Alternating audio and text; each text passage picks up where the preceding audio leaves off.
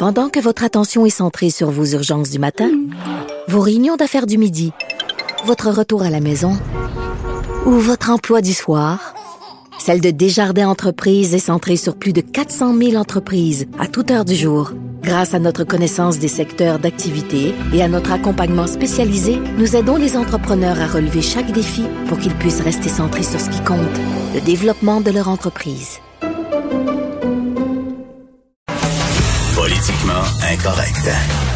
À Cube Radio et sur LCN, le commentaire de Richard Martineau avec Jean-François Guérin. Cube Radio.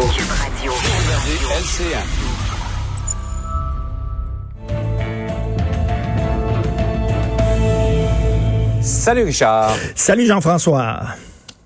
Alors, euh, les villes de Montréal et Saint-Lambert s'attaquent aux vrais problèmes. Oui, aux vrais problèmes. Je suis content de voir ça, parce que quand même nos taxes, là, quand même, là, qui sont au travail, et c'est très bien. On va commencer par la ville de Montréal. On sait que la ville de Montréal est un des, des épicentres au monde, hein, une des villes les plus touchées par la COVID.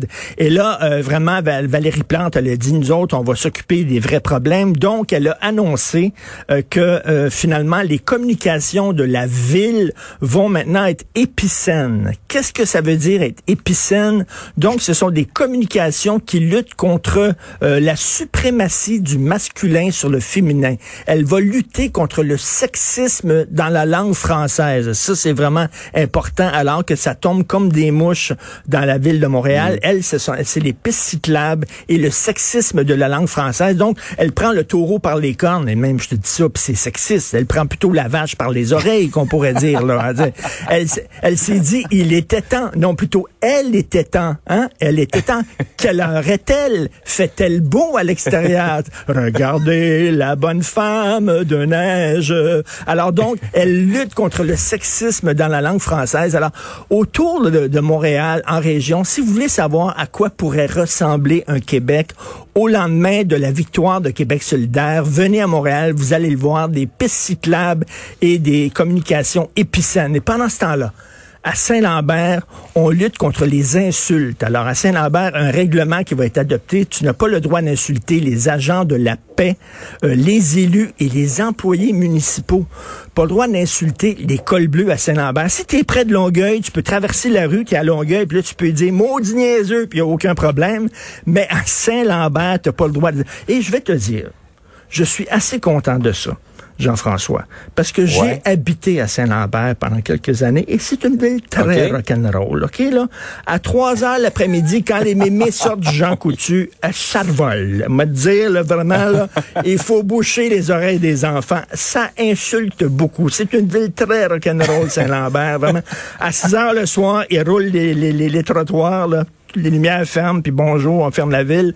Donc, je sais pas, là, ça, ça qu'il y avait un problème d'insulter l'école bleue. Donc, c'est bien de voir que Montréal et Saint-Lambert, en pleine pandémie, prennent des décisions sur les vrais dossiers. Et dans les problèmes secondaires, il y a euh, cette pandémie qu'on est en train de traverser euh, présentement. Vraiment, tu te demandes si on est prêt à cette éventuelle deuxième vague dont on parle souvent. Écoute, hier, j'étais euh, au parc Angrignon, en plein Ville-la-Salle, mhm. en plein soleil, avec une amie qui travaille dans un CPE. Et euh, je profitais du déconfinement et tout ça. Et elle a jeté un peu, disons, euh, d'air frais sur ma chaleur. Parce qu'elle a dit, écoute, moi, je travaille dans un CPE. Et alors qu'aujourd'hui, tout le monde parle de déconfinement, nous autres, on travaille sur des plan de reconfinement pour l'automne. Elle dit, c'est très, très étrange. C'est comme si je suis à contre-courant de tout le monde. Donc, on parle d'ouvrir les commerces. Aujourd'hui, à Montréal, c'est le jour J, c'est très important. Elle dit que dans les. CPE, actuellement, on est en train de se préparer. Il y a des plans, il y a des rencontres pour des mesures, pour un reconfinement.